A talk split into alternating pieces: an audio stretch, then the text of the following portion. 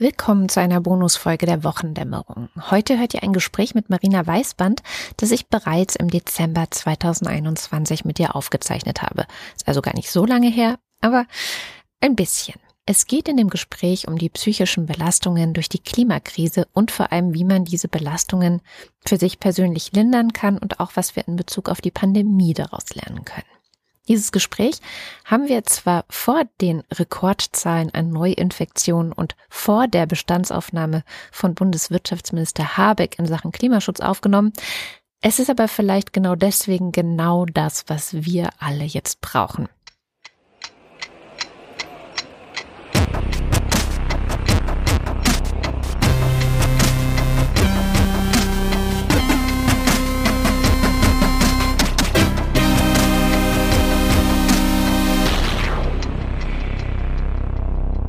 Marina Weißband ist mir schon zu ihrer Zeit als Bundesgeschäftsführerin der Piratenpartei positiv aufgefallen. Sie ist außerdem Diplompsychologin und Beteiligungspädagogin und war hier auch schon mal zu Gast in der Sendung in einer Sonderfolge, wo wir über, ja, wie man durch Beteiligung und Verantwortungssharing, nenne ich es mal, auch vielleicht gegen Populismus ähm, etwas erreichen könnte. Und heute sprechen wir über die psychologischen Herausforderungen, die wir Menschen durch die Klimakrise haben. Hallo Marina. Hi. Du hattest nämlich auf Twitter geschrieben, ich habe in letzter Zeit viele psychologische Erklärungen und Kniffe gesammelt, wie wir gesund mit der Klimakrise umgehen, mit Angst und mit kognitiver Dissonanz. Und du würdest gerne darüber einen Text schreiben oder auch sprechen. Und da habe ich mich gleich gemeldet und gesagt, hier, lass uns darüber sprechen. Und das ist ganz hervorragend, weil Sprechen bei mir immer besser funktioniert als Schreiben. Wie bist du denn dazu gekommen, überhaupt ähm, dir solche Kniffe und Erklärungen zu überlegen? Naja, ganz basal, weil ich selbst große Climate Anxiety habe. Wie jeder Mensch, der mit offenen Augen durch die Welt geht und der dazu noch ein kleines Kind hat. Ich glaube, jeder, der ein kleines Kind hat, kennt diesen Moment, man bringt es abends ins Bett und dann überlegt man, bah, wenn das Kind so alt ist wie ich, dann ist es irgendwie 2050. Scheiße ähm, wie wird die Welt dann aussehen? Wird es dann Frieden geben? Ähm, wird es dann eine, eine vernünftige Wirtschaft geben? Wird dieses Kind irgendwie sich selbst verwirklichen können oder wird es ums Überleben kämpfen müssen? Und das sind glaube ich, Gedanken, die gerade Eltern betreffen, aber auch junge Menschen. Es gibt ähm, ja inzwischen viele, viele Untersuchungen darüber, wie belastend äh, gerade junge Menschen die Klimakrise empfinden. Und es gibt so drei Ebenen, über die ich gerne sprechen würde. Das eine wäre, wie gehen wir als Menschheit gesund damit um? Das zweite ist, wie gehe ich gesund damit um mit, ähm, ja, so Gedanken, die man sich macht als individuelle Person. Und das dritte ist ganz konkret, wie gehe ich mit Panikattacken um? Mhm. Denn Panikattacken sind etwas, da muss man ja gar nicht ähm, psycho, psychisch krank für sein, sondern in dem Moment, wo man sich viele Sorgen macht und ständig Sorgen macht, ähm, neigen viele Menschen zu Panikattacken, was erstmal ganz normal ist und womit aber es ein gutes Instrumentarium gibt, um damit umzugehen. Wo wollen wir anfangen? Vielleicht ähm, bei der persönlichen Ebene erst, weil ich mir vorstellen kann, dass das ganz viele betrifft, mich persönlich auch total, obwohl ich eigentlich auch zu denjenigen gehöre, die jetzt nicht äh, die letzten Jahrzehnte geleugnet haben, dass es die Klimakrise gibt, sondern ähm, eigentlich habe ich immer auf den Moment gewartet, dass so etwas wie Fridays for Future kommt und die äh, Magazine aufhören, diese False Balance in Sachen Klima zu machen. Also alles, was wir jetzt haben, darauf habe ich gewartet. Und was bei mir die äh, Angst dann getriggert hat, war zu merken, okay, jetzt wissen wir es auch alle. Es ist nicht mehr nur so ein kleiner Teil von WissenschaftlerInnen und dann die verrückten Ökos, ähm, die darüber sprechen, sondern es ist die ganze Gesellschaft. Und trotzdem sieht es nicht so aus, als ob das Problem jetzt angegangen und wirklich ernst genommen wird. Das hat bei mir wahnsinnig viel getriggert und ähm, man fühlt sich so ausgeliefert. Also eigentlich würde ich gerne anfangen bei diesem ausgeliefert sein ich kann nichts tun. Das ist ja das Gefühl am Ende. Genau. Und das ist ein ganz wichtiges Gefühl. Und zuallererst muss man festhalten, dass deine Angst und deine Sorgen dahingehend berechtigt sind. Ja, das ist der erste Schritt.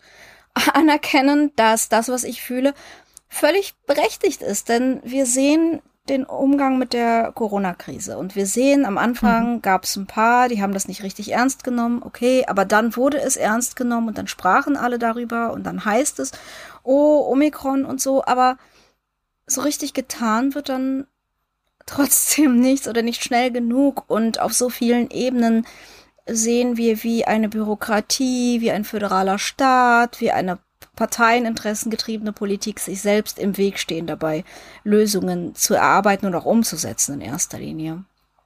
Und ähm, wir haben keinen Grund zur Annahme, dass das bei der Klimakrise grundlegend anders funktionieren wird. Das heißt, diese Sorge ist erstmal grundlegend berechtigt. Und äh, das ist vielleicht schon mal einer der wichtigsten Schritte anzuerkennen, ich bin nicht irgendwie krank, ich bin nicht irgendwie Mischuggen, sondern ich mache mir realistische Sorgen. Die Frage ist aber dann, wie gehe ich mit dieser realistischen Sorge konstruktiv um? Und das, was du gerade erwähnt hast, das Gefühl des Ausgeliefertseins, ist übrigens ein Gefühl, das wir teilen mit ganz, ganz vielen Menschen, denen die Klimakrise ziemlich am Arsch vorbeigeht. Ähm, das sind alle Menschen, die sich der Digitalisierung ausgeliefert fühlen oder die sich dem Wandel von gesellschaftlichen Normen ausgeliefert fühlen die sich der Globalisierung und der Uneingeschränktheit der Finanzmärkte ausgeliefert fühlen oder die in Armut leben und hier keine Kontrolle haben. Das wesentliche Gefühl dieses Kontrollverlusts, was sich daraus ergibt, ist erlernte Hilflosigkeit. Ähm, das ist eine Anpassung des Menschen an seine Situation, an der er nichts ändern kann.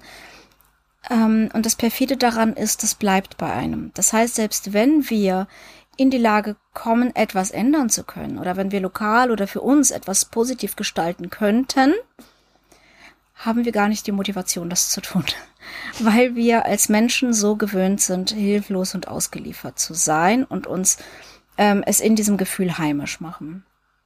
Und das Gegenkonzept dazu, das Gegengift, und das ist wahrscheinlich auch schon so das Wichtigste, was ich auf persönlicher Ebene finde, ist Selbstwirksamkeit. Mhm. Ähm, und Selbstwirksamkeit ist genau diese Erfahrung, ich tue etwas und etwas in der Welt verändert sich. Und ich glaube, das ist das, was so viele Klimaaktivistinnen einerseits vermissen und andererseits erreichen. Ja. Denn ähm, hier sehen wir ja tatsächlich eine Bewegung, wo einzelne SchülerInnen auf die Straße gegangen sind und damit den gesamten Diskurs weltweit verändert haben. Ähm, und ich glaube, das äh, Gefühl von Selbstwirksamkeit ist eins, an dem wir festhalten müssen. Die Kunst ist sehr trennscharf zu beobachten, was kann ich ändern und äh, das dann auch zu tun und zu akzeptieren, was ich nicht ändern kann. Und was wir nicht ändern können, ganz grundsätzlich, wir können nicht durch unser individuelles Verhalten die Emissionen äh, auf notwendiges Niveau reduzieren. Wir können darauf achten, dass wir klimagerecht leben. Wir bilden damit ein Beispiel für andere. Wir prägen damit die Konversation und wir ähm, haben damit selber weniger kognitive Dissonanz. Also, dass ich einerseits weiß, was getan werden muss und es andererseits selbst nicht tue. Auch das ist ein belastendes Gefühl, dem wir entfliehen wollen. Das heißt, dass ich zum Beispiel nicht fliege, ist ähm, meiner eigenen psychischen Gesundheit geschuldet. Er ist Self-Care.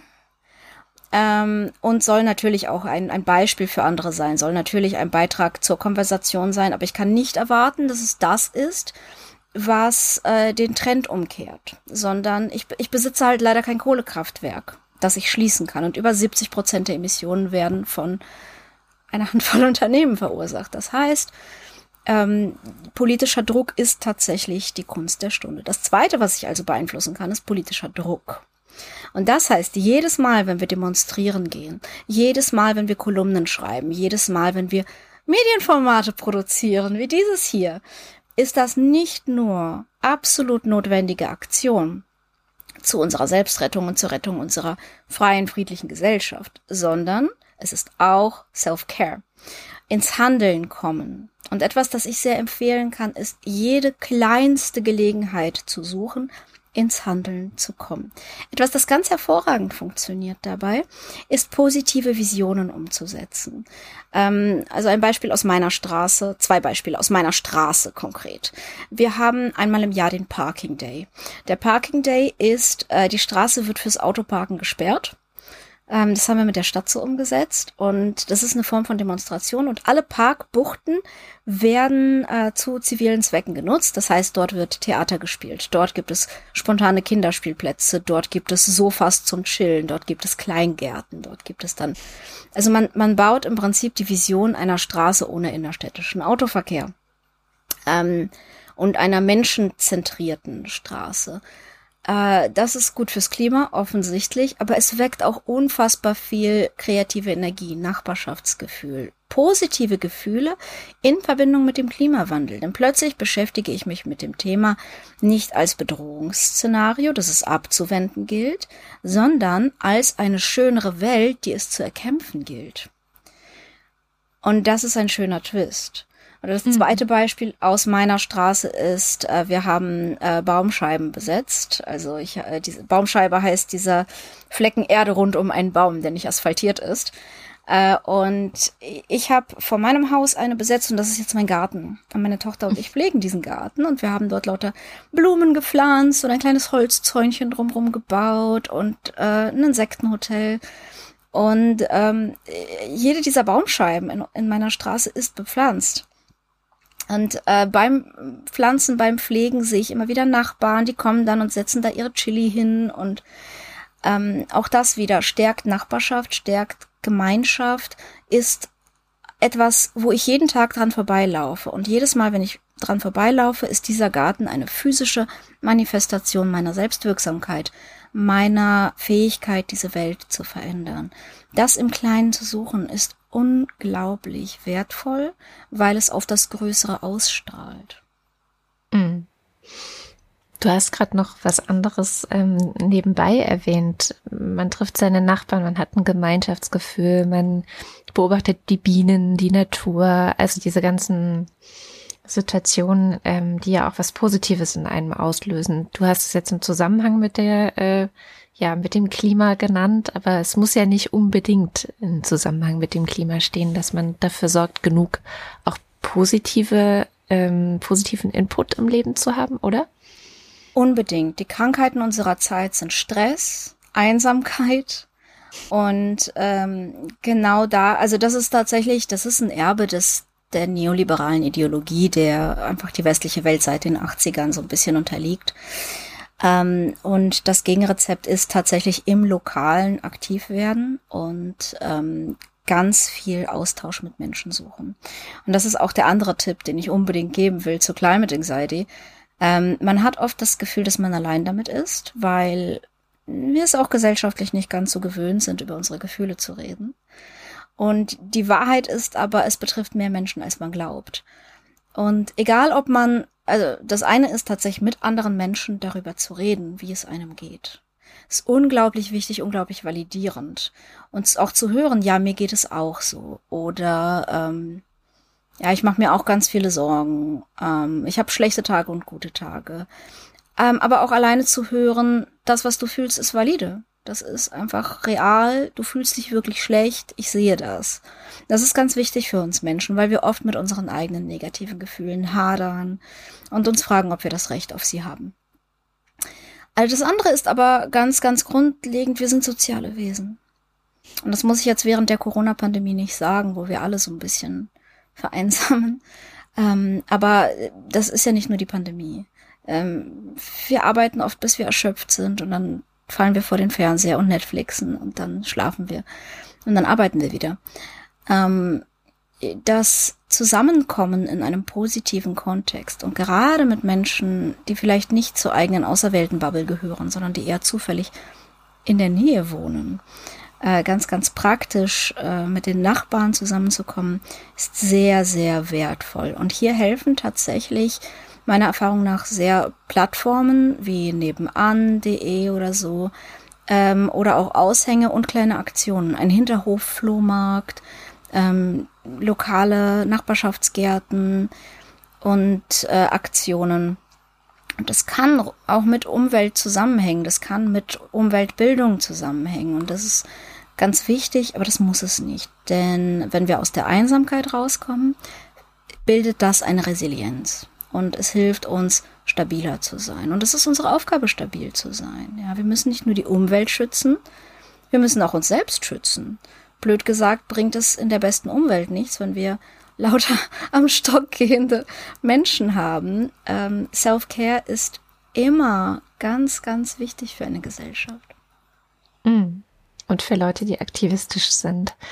Tatsächlich habe ich das Gefühl ganz oft, ähm, um nochmal zu dem Selbstwirksamkeitsgedanken äh, zurückzukommen, dass es auch hilft, tatsächlich zum Beispiel mit Fridays for Future auf die Straße zu gehen. Also ich mache eigentlich, versuche jede Demo, die ich äh, erübrigen kann, mitzunehmen, mit den Kindern dann auch. Und dann sind da noch die Omas und dann sind da ganz viele andere. Und das ist ja auch so ein bisschen die Geschichte von Greta Thunberg, die erst ganz alleine vor dem Parlament saß. Da gibt es ja diesen wunderbare Doku auch über sie. Und dann kommen immer mehr Leute, sprechen sie an und ähm, irgendwann läuft sie mit Zehntausenden durch die Straßen. Also dieses Gefühl, was du meintest, man ist nicht alleine.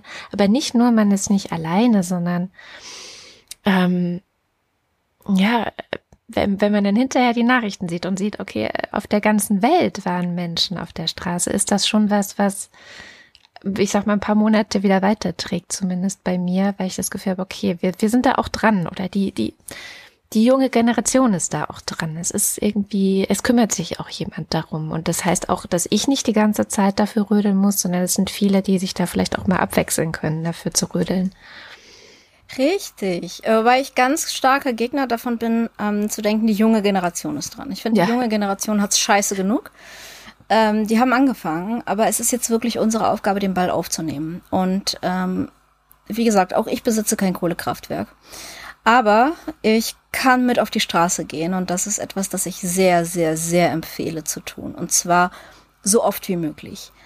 Ähm, erstens, wir Menschen sind rituelle Tiere. Früher ging man regelmäßig in die Kirche oder es gab die Dorffeste oder es gab ähm, gemeinsame Aufräumaktionen, äh, die Errichtung von Scheunen oder was auch immer. Man, wir haben immer irgendwie die Gesellschaft voneinander gesucht, um die Dinge auch thematisch aufzusuchen, die uns wichtig sind. Das ist der, die eine Funktion der Demonstration. Aber die andere ganz, ganz wichtige Funktion ist auch noch, diese Demonstrationen erreichen etwas.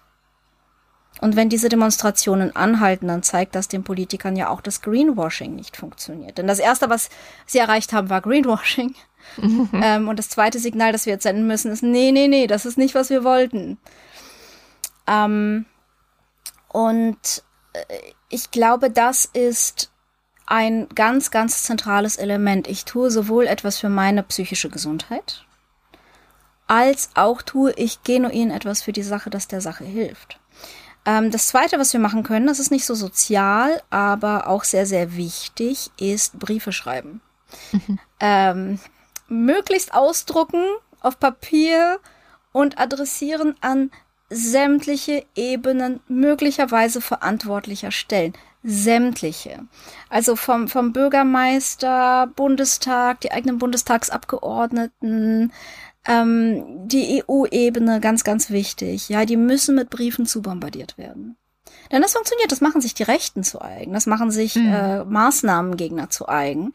Und mhm. es funktioniert, weil ähm, ein einzelner Brief bewirkt vielleicht nicht so viel, aber wenn ein Abgeordnetenbüro einfach zugeschmissen wird mit Briefen, die alle in dieselbe Kerbe schlagen, dann ähm, beeinflusst das, wie der Abgeordnete die Stimmung auf der Straße einschätzt. Und äh, wir waren einfach alle viel zu lange, viel zu brav. Das heißt, äh, ich aus psychologischer Sicht jetzt wieder, ja, ich versuche ja die ganze Zeit beim psychologischen und beim emotionalen zu bleiben, ist das in Aktion kommen. Immer in Aktion treten, immer das bewirken, was man bewirken kann. Nicht darüber verzweifeln, dass wir keinen früheren Kohleausstieg schaffen, weil das kann ich nicht direkt beeinflussen. Aber ich kann beeinflussen, ob die Abgeordneten das ernst nehmen und ob die Abgeordneten glauben, ah, wir sind jetzt damit durchgekommen, dass wir äh, so einen Larifari-Koalitionsvertrag gemacht haben. Das Thema kognitive Dissonanz war auch noch in deinem äh, Tweet und hast du auch kurz angesprochen, dass es so ein Teil von erlernter Hilflosigkeit auch ist. Jetzt, ähm, wie, wie kann man denn das überwinden? Also außer in die Selbstwirksamkeit zu kommen, gibt es da noch vielleicht auch Denktechniken, die dabei helfen könnten, zu merken, so, okay, vielleicht kann ich ja doch etwas tun oder ich weiß nicht, also ganz oft habe ich das Gefühl, dass Leute einfach so eine innere Resignation gegangen sind. Das ist eh gegessen, der Drops ist gelutscht, wir können nichts machen, jetzt ist auch egal. Und ja. ähm, da weiß ich gar nicht, ob die, also wenn ich mit denen rede, merke ich, die würden jetzt nicht mit auf die Demo kommen oder die würden jetzt nicht irgendwie einen autofreien Sonntag organisieren oder sonst irgendwas mitmachen. Wie ist, wie kommt man da raus aus dieser Resignation? Also, ähm, das Aller, Allerwichtigste, um kognitive Dissonanz aufzulösen, ist sie weniger schmerzhaft zu gestalten. Denn in dem Moment, wo sie sehr schmerzhaft ist, wo sie sehr weit klafft, ähm, habe ich ein Problem, weil da möchte ich mich damit nicht beschäftigen. Ich möchte da nicht hingehen. Und das ist glaube ich, für die Klimakrise eines der gefährlichsten psychologischen Prinzipien, die kognitive Dissonanz. Denn die allermeisten Menschen, unterstelle ich, ja, unterstelle ich, ähm, wissen, wie gefährlich der Klimawandel ist. Die wissen das alles. Aber ganz, ganz oft höre ich von den ehrlicheren Menschen kommuniziert, ja gut, aber ich fliege halt dann trotzdem nach Mallorca. Ja, ich weiß, dass es falsch ist, aber ich mache es trotzdem ich weiß, dass es falsch ist, aber ich esse trotzdem Fleisch. Und an der Stelle, wo Menschen das machen, äh, müssen sie ja irgendwie mit dieser kognitiven Dissonanz dealen, dass sie sozusagen etwas machen, das für, schädlich für den Planeten und die Zukunft ihrer eigenen Kinder ist. Und was sie meistens dann machen, ist die Klimakrise ausblenden. Mhm. Und in dem Moment, wo ich die Klimakrise mental ausblende, kann ich ja wieder damit umgehen. Oder wo ich sage, na ja, da ist eh alles verloren. Ja, da, da, das kriegen wir eh nicht hin. Wir haben uns als Menschheit in den Abgrund geritten. Ich esse jetzt dieses Steak hier. Ähm, und ich glaube, erstens ist es wichtig, die eigene, ähm, also ehrlich mit sich selbst zu sein und auch andere Menschen zu ermutigen, ehrlich mit sich selbst zu sein. So, wir handeln als Menschen nicht immer konsequent und das ist okay. Manchmal braucht man aus anderen Gründen ein Steak. Manchmal ist das Klima gefickt, aber ich, es ist Corona-Krise und ich bin gestresst und ich bin anämisch und ich brauche ein Steak und daran wird die Welt nicht zugrunde gehen. Es ist okay. Und ich glaube, dieses es ist okay und du musst nicht perfekt sein, ist ein sehr, sehr wichtiger Griff. Jetzt nicht für aktivistische Leute notwendigerweise, ähm, sondern gerade für, für Otto Normalverbraucher, der einfach abgeschreckt ist, über die Klimakrise nachzudenken, weil er denkt, theoretisch müsste ich dann mich aber ganz anders verhalten. Deswegen werden übrigens auch Klimaleugner und, und Rechte nie müde, individuelles, oh, Annalena Baerbock ist mit dem Flugzeug geflogen als Außenministerin. Mhm. Äh, oder so und so viel hat äh, Greta oder, oder Luisa verbraucht beim Reisen. Nein weil, weil es exakt egal ist. Weil in dem Moment, wo ich einen wichtigen Job mache, ja, Menschen werden CO2 emittieren. Das sind völlig andere Maßstäbe, als es Unternehmen tun. Das sind völlig andere Maßstäbe, als dahinter steckt, wie wir wirtschaften.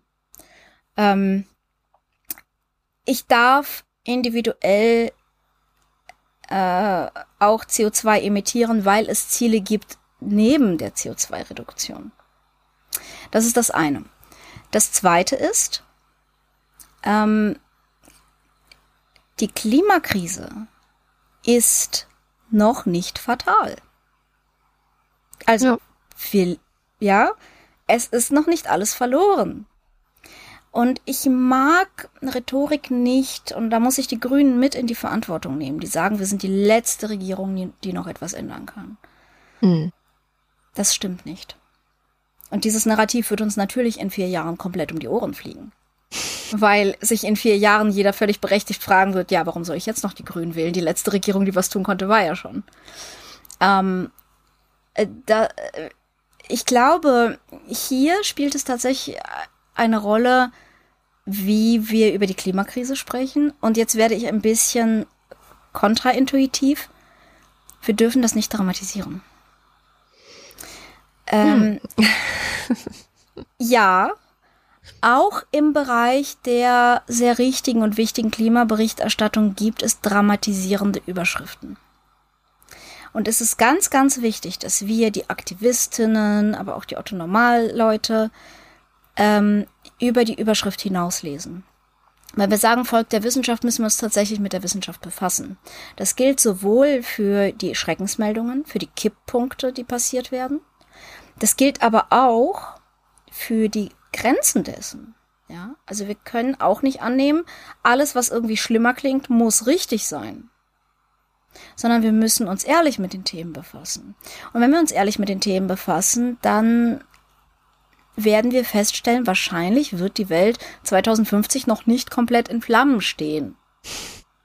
Es wird für unfassbar viele Leute unfassbar scheiße, aber wir müssen uns realistisch sehen, dass wir immer wieder Handlungsmöglichkeiten haben, uns anzupassen, unsere Art zu wirtschaften anzupassen. Und ja, wir haben wenig Zeit und ja, der Druck ist groß. Aber es ist nicht fatal. Denn in dem Moment, wo ich sage, es ist fatal, es ist eh schon alles zu spät, kann ich loslassen. Und das wäre fatal. Hm. Es ist ja auch, ich sage immer, es geht um jedes 0, noch ein bisschen ähm, Grad, das wir schaffen, nicht wärmer zu werden. Das heißt, jede Aktion, und sei sie noch so klein, hat irgendwie einen Sinn. Und wenn es dann nur für die eigene Psyche ist, ähm, je größer, desto besser natürlich. Mm. Du hattest auch von Panikattacken gesprochen ganz am Anfang, dass mhm. das auch noch was ist, was dich beschäftigt. Also wenn es wirklich sehr akut und sehr überwältigend ist und man dann vielleicht aus den Gedankenkreisen gar nicht mehr rauskommt, ähm, was hilft da? Mhm. Genau, also Panik ist etwas sehr Körperliches. Das heißt, das Erste, was bei einer akuten Panikattacke hilft, ist im Körper zu bleiben. Du wirst Panik auch immer körperlich bemerken. Ja, dein Herz wird rasen. Du wirst bemerken, deine Finger werden irgendwie kalt, dein Blut zieht sich im Inneren zusammen und ähm, du, du bist agitiert. Und äh, das ist der, die sogenannte sympathische Reaktion unseres Körpers. Nichts daran ist sympathisch, das kommt einfach von dem zuständigen Nervensystem, dem Sympathikus, der reagiert auf Angriffe. Ähm, und das ist unser Fight-or-Flight-Mechanismus. Und wenn wir noch tiefer in die Panik rutschen, geht sogar Fight-or-Flight weg. Ähm, und dann sind wir erstarrt. Ja, dann sind wir immer starren. Das hilft, wenn ein großes Tier uns fressen möchte, dann tut das nicht so weh, wenn wir gebissen werden. Oder wir stellen uns vielleicht tot und werden nicht bemerkt. Ähm, das hilft alles wirklich nur sehr bedingt bei der Klimakrise. Wir können weder davor weglaufen, noch können wir sie bekämpfen, noch wird sie uns nicht sehen, wenn wir uns nicht bewegen. Ähm, deswegen, das, das sind ganz, ganz alte Reflexe unseres Körpers, die nicht adaptiv sind und die wir ähm, äh, in dem Moment einfach lösen müssen. Und in dem Moment hilft es, das sympathische System zu deaktivieren und seinen Gegenspieler zu aktivieren, das parasympathische System. Das parasympathische System ist also alles, was mit äh, Verdauung, Ruhe, Heilung zu tun hat. Und das lässt sich körperlich aktivieren, wenn wir unserem Körper signalisieren, wir sind nicht in einer Kampfsituation, sondern wir sind in Sicherheit. Und eine ganz, ganz basale Methode, wie wir unserem Körper signalisieren, dass wir in Sicherheit sind, ist, indem wir ruhig und tief atmen.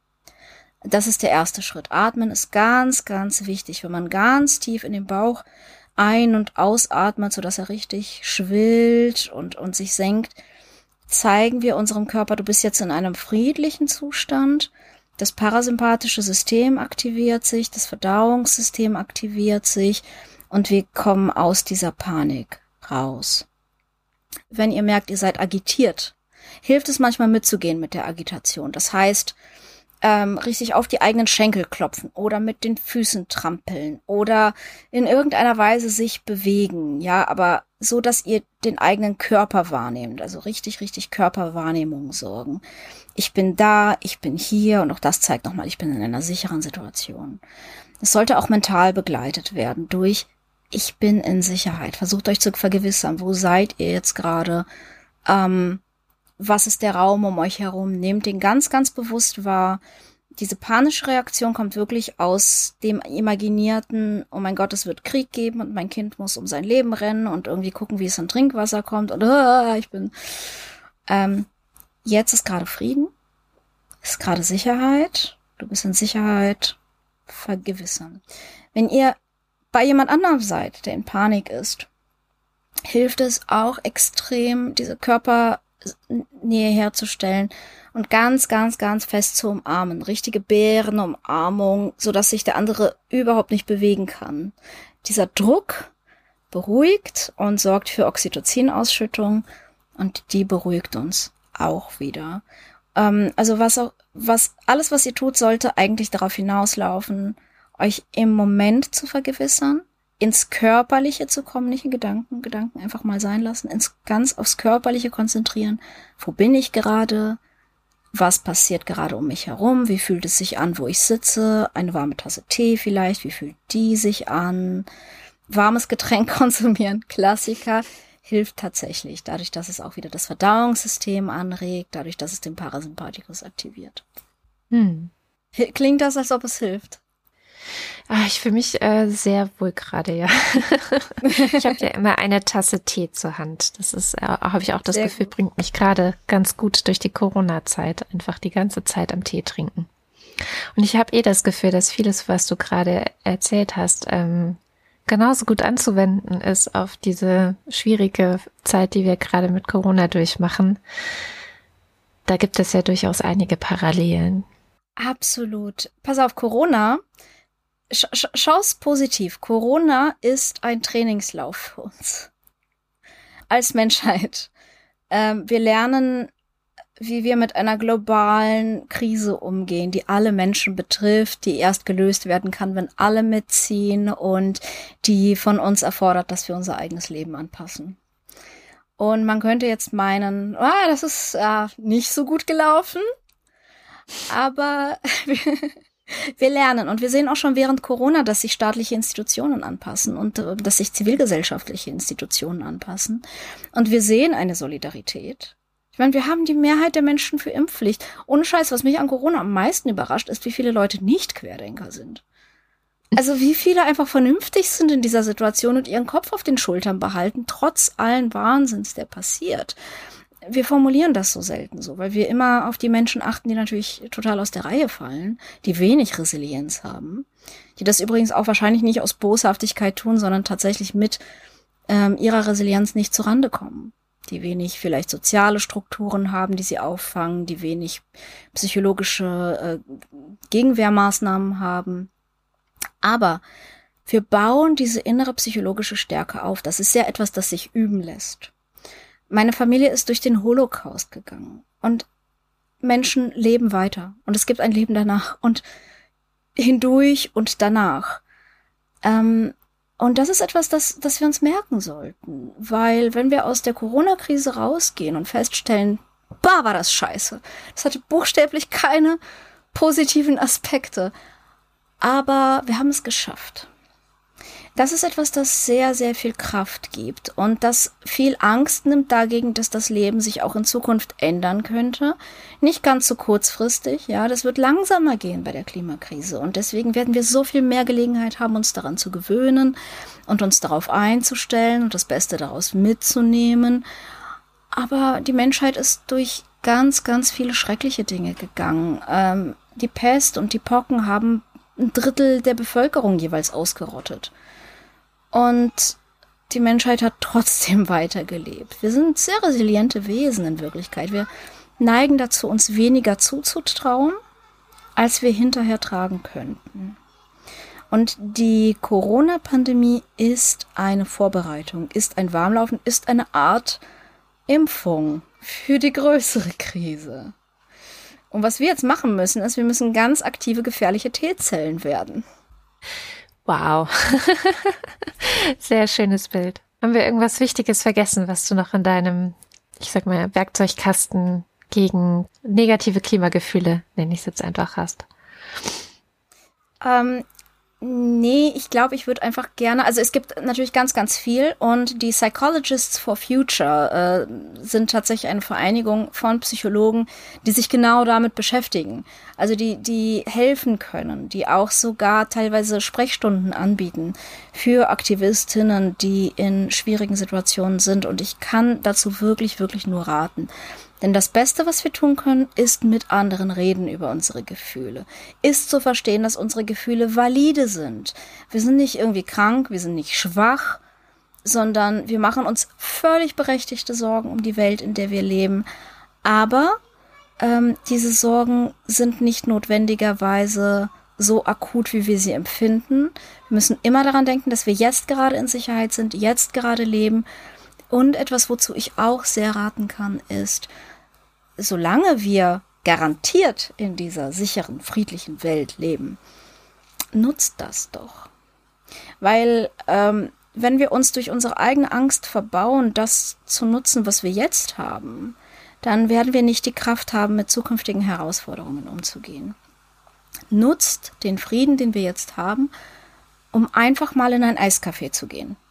Ähm, also nicht jetzt, jetzt, aber ihr wisst schon, mein Eiscafé ist wieder offen. ja, um, um äh, euch mit Freunden zu treffen, um das Leben, das wir haben, auch zu genießen. Das Leben genießen ist nämlich ein äh, ganz, ganz wichtiger Bestandteil dessen und ähm, auch für zukünftige Herausforderungen ganz wichtig. Sozusagen eure aktivistische Pflicht, das Leben zu genießen, weil es euch die Kraft gibt, auch äh, mit Herausforderungen umzugehen. Vielen, vielen Dank, liebe Marina. Ich hoffe, dass es genau das, oder ich denke, das ist genau das, was viele gerade brauchen in dieser, in diesen Tagen. Nicht nur wegen des Klimas, ähm, auch wegen der Dunkelheit da draußen. Seid, seid ein Licht füreinander. Das werden wir sein. Ja, Hilfe und Unterstützung bei psychischer Belastung wegen der Klimakrise bieten unter anderem die Psychologists for Future, das hat Marina gerade gesagt, und natürlich auch die Krisendienste und Telefonseelsorgen, die ihr jederzeit unter der Nummer 0800 1110 111 und das Kinder- und Jugendtelefon unter 0800 1110 333 erreicht. Alle Infos findet ihr auch in den Show Notes. Passt gut auf euch auf.